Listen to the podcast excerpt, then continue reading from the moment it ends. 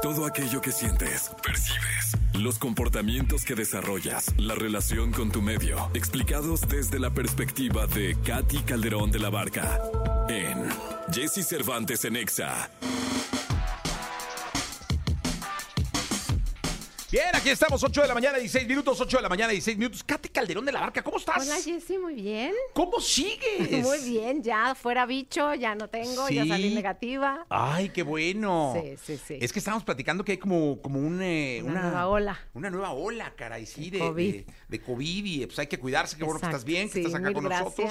Eh, te extrañamos, nos haces falta los jueves que no vienes. Muchas Tenemos que andar buscando qué meter y qué meter, Janine, qué meto y qué meto. No, Janine, no hay nada. O sea, Katy es insustituible. Ay, qué bonito, mi Jessy, se escucha eso. Oye, dime una cosa. O vamos a hablar de un tema que cuando me lo propusieron, lo primero que dije fue, vamos a darle, porque yo no lo tengo claro. Sí.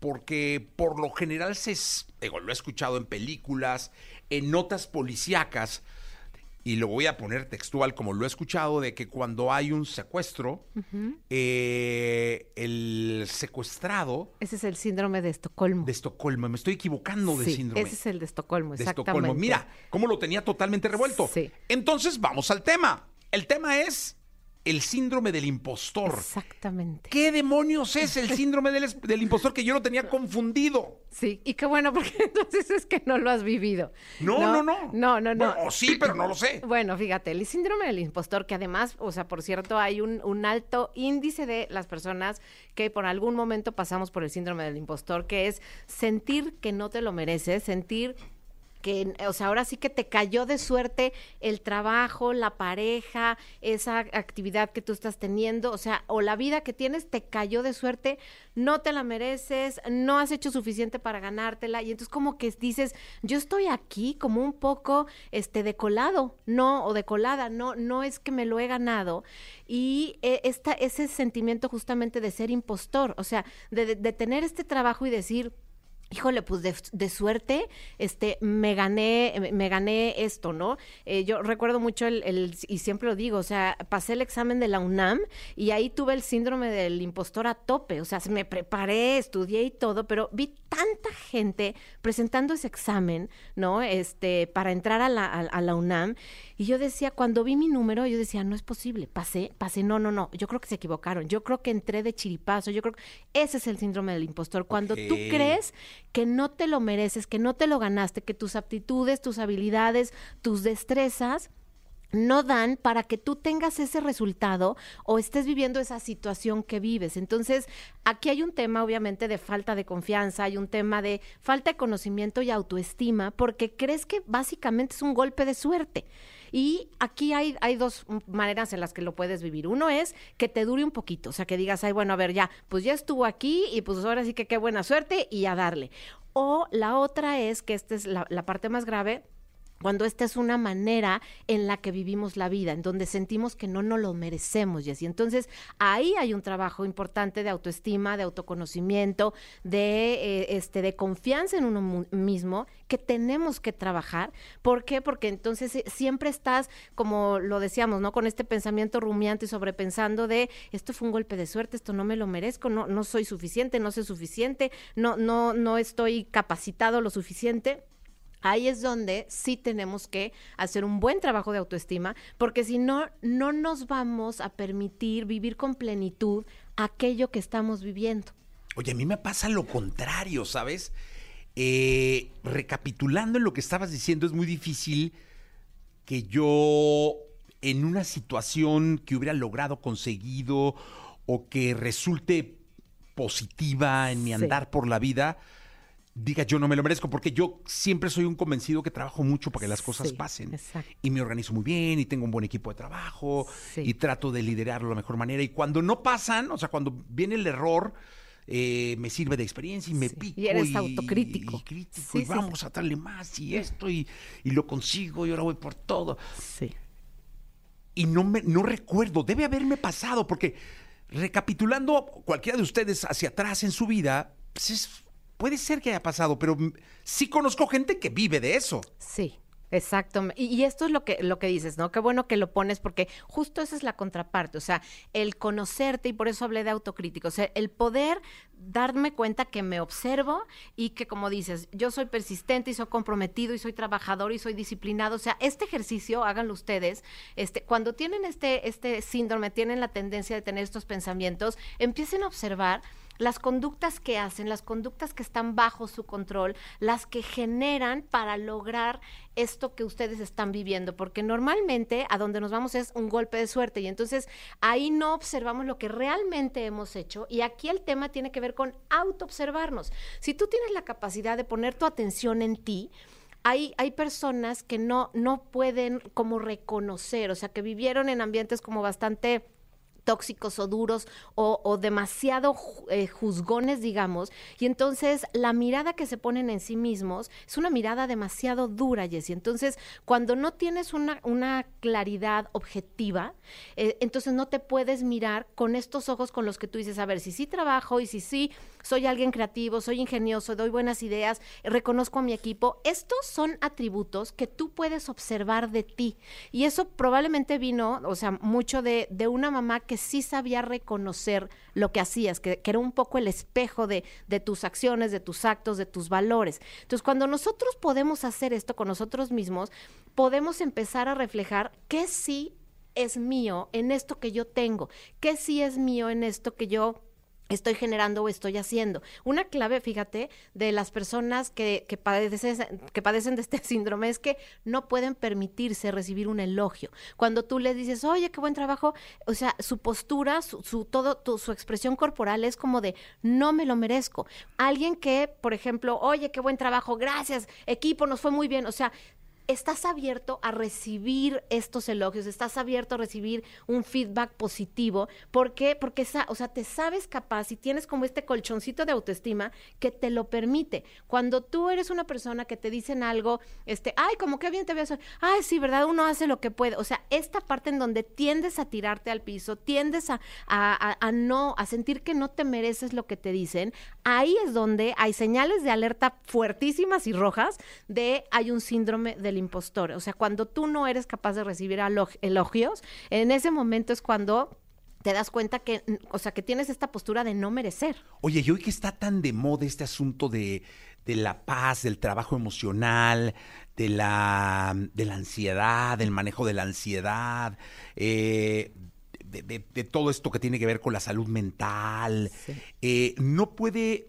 luego escuchándote siento que puede ser una línea muy delgada entre el síndrome del impostor, que ahorita me vas a decir si es tratable o no, entre, entre tener el síndrome del impostor y estar mal de, de, la salud mental, de la ansiedad, de todo esto sí se puede confundir. Sí, porque con el síndrome del impostor te da ansiedad porque tus pensamientos recurrentes, este sobrepensamiento del que ya hablamos la, vez pasada, no te deja, Jessie, entonces te tortura y hay un tema de, o sea, te sobaja, te, te juzga muchísimo, eso te genera ansiedad y eso te lleva a un estado de depresión, el decir, si no me lo merezco, si estoy aquí y no estoy, este, ahora sí que siendo alguien capaz de generar esto, pues obviamente estás como un impostor en tu vida. Entonces imagínate que no puedes disfrutar tu vida, no tienes la capacidad de poderte sentir pleno y satisfecho con lo que estás haciendo. Entonces vives en un lugar de miedo. El miedo obviamente genera mucho cortisol, eh,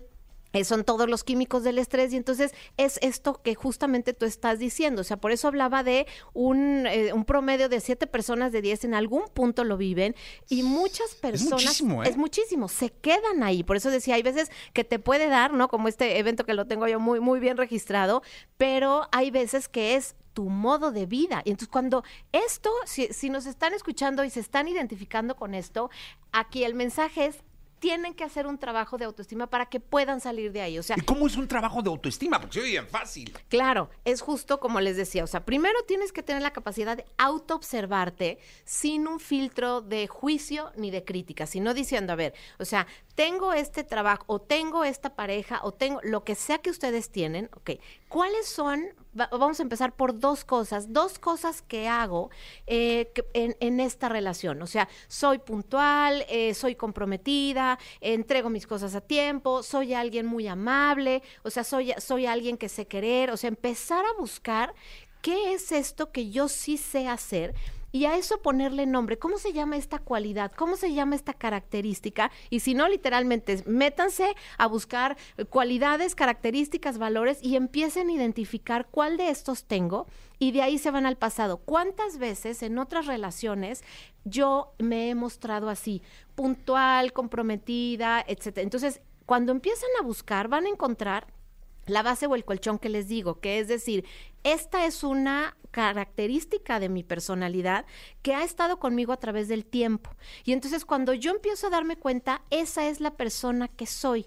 Ahí se empieza a construir esta base de autoestima. Y por otro lado, la práctica que les decía, cuando alguien les dice, ay, qué bien te ves, ay, qué bien te quedó el pelo, ay, este, qué buen trabajo haces, o qué creativa eres, qué buenas ideas tienes, en ese momento observen su postura corporal.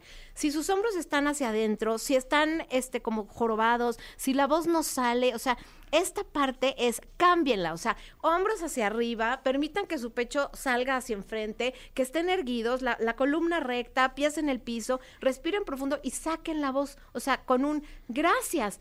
Busquen que su expresión corporal, o sea, que, que su expresión facial genere un- una, o sea, como una cara amable o sonriente. En el momento que ustedes hacen esto, cambia totalmente la sensación y es más, hasta que se generan otro tipo de hormonas en su cuerpo. Sí, esto es importante. Vamos al, al- al público que están eh, respondiendo vía radio, también vía Facebook. Nos puedes este, eh, localizar y nos puedes eh, mandar preguntas. Estamos en, en- en Facebook también.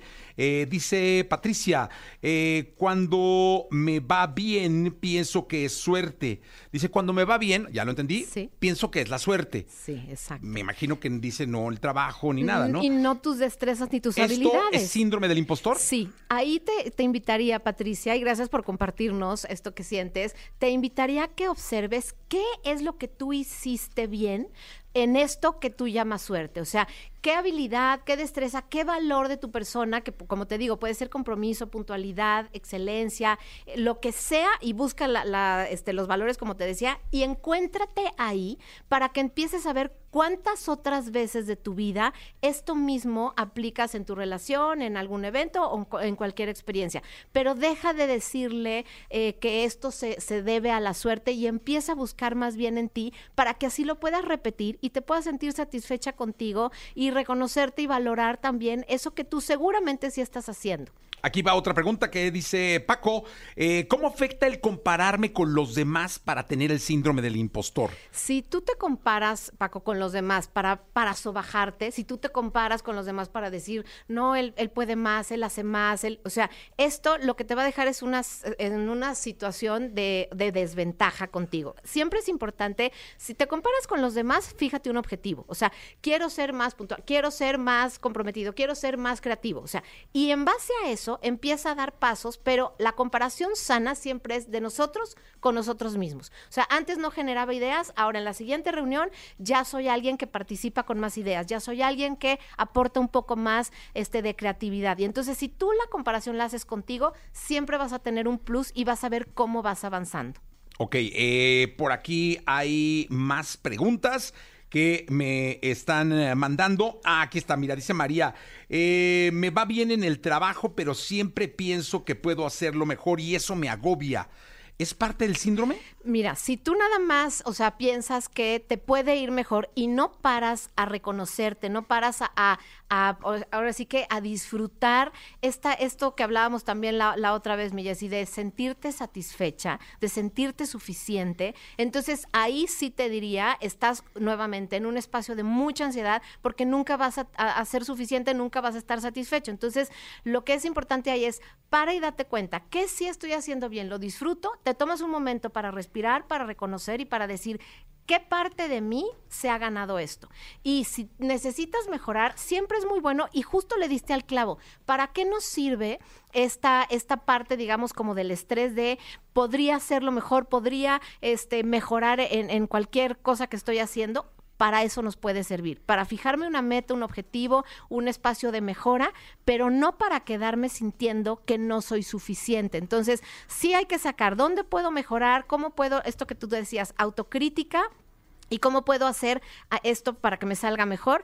Siempre y cuando me pueda reconocer y pueda darme cuenta lo que sí estoy haciendo bien. Oye, a lo largo de, tu participación, eh, Katy, nos has dado decididamente tips para identificar el síndrome y para tratar de corregirlo o enmendarlo momentáneamente. Pero déjanos con una reflexión en torno a de que si yo ya escuché y sé que tengo el síndrome del impostor, este, que luego tenemos que traer los síndromes. Sí, sí. este, porque ya hablé yo del de Exacto, Estocolmo. lo hablamos si quieres la siguiente. La siguiente, este, pero eh, Cuéntanos, ¿qué reflexión nos dejas en torno al síndrome del impostor? Les voy a dejar, o sea, justamente el tema de cómo, de cómo trabajarlo. O sea, uno, lo que les decía, hacer la pausa y recibir eh, este cumplido que les hacen con un gracias, postura abierta y simplemente no digan nada más que un gracias, porque así lo van a recibir. Y por otro lado, eh, les voy a dejar cuatro puntitos que son importantes para poder trabajar con el síndrome del impostor, que es,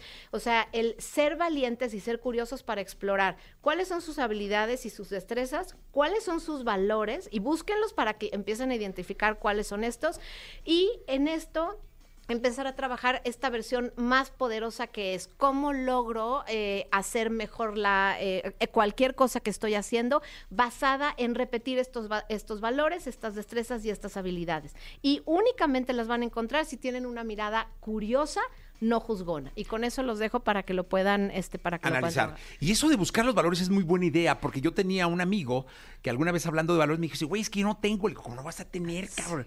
Entonces es muy bueno buscarlos, leerlos, y vas a ver que sí tienes muchos. Sí, por supuesto. sí es importante encontrarlos, leerlos, identificarte, entonces ya saber, ah, mira, si esto, si esto otro. Seguramente eh, siempre leer ayuda muchísimo y prepararte más, que yo trato de hacerlo y aprendo mucho con Katy además. Gracias, Katy. Gracias a todos. Este, les dejo mis redes sociales, es arroba Katy de la Barca, Katy se escribe C-A-T-H-Y, Katy de la Barca, y mándenos también sus sugerencias de, acerca de cuáles temas quieren hablar y con muchísimo gusto las tomamos en cuenta. Gracias, mi Jessy. Gracias, Katy, por estar en contacto con nosotros, 8 de la mañana con 32 minutos. Vamos con música, One to One Me, Jason Derulo.